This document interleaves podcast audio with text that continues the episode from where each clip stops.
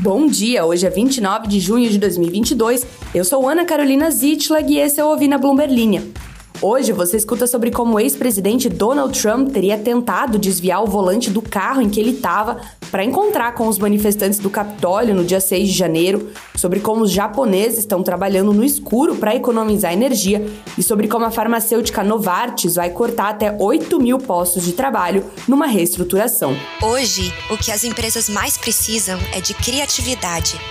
Então, vamos criar novas possibilidades da automação inteligente ao gerenciamento de nuvem mais simples.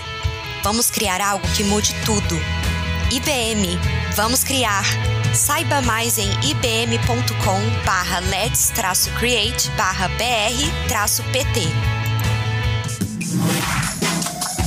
Esse é o Ouvi na Bloomberg.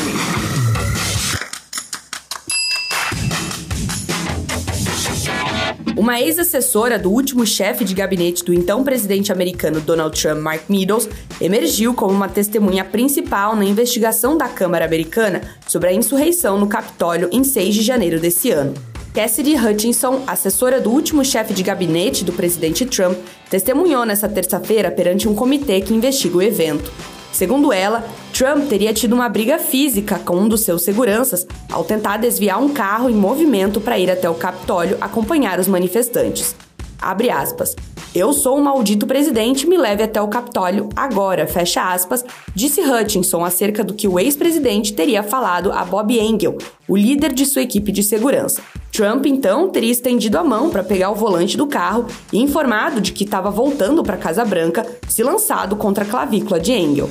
Ele também teria insistido com a sua equipe para permitir outro discurso fora do Capitólio e também para entrar na Câmara onde a contagem eleitoral estava acontecendo. A invasão de 6 de janeiro deixou cinco mortos.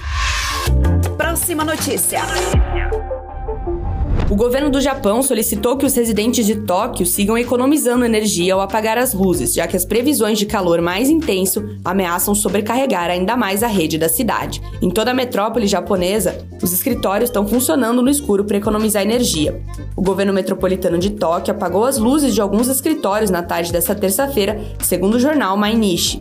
O governo municipal também suspendeu o serviço de um dos seus elevadores em um esforço para conter o uso de energia, segundo a reportagem. As temperaturas do Japão nos últimos 10 dias de junho devem ser as mais quentes para o período em pelo menos 100 anos. E tem mais.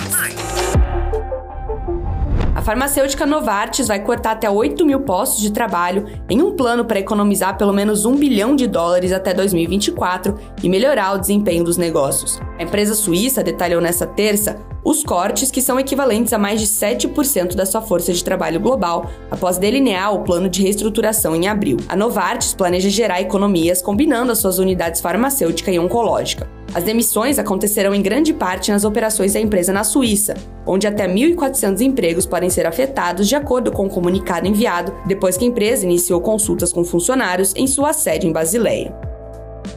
Gostou do conteúdo? Então não deixe de se inscrever na nossa newsletter. Clique no link na descrição do episódio e receba o melhor da Bloomberg no Brasil e no mundo diretamente no seu e-mail. Essas foram algumas das notícias que estão lá no site da Bloomberg Linha Brasil. Entra lá em bloomberglinea.com.br para conferir mais.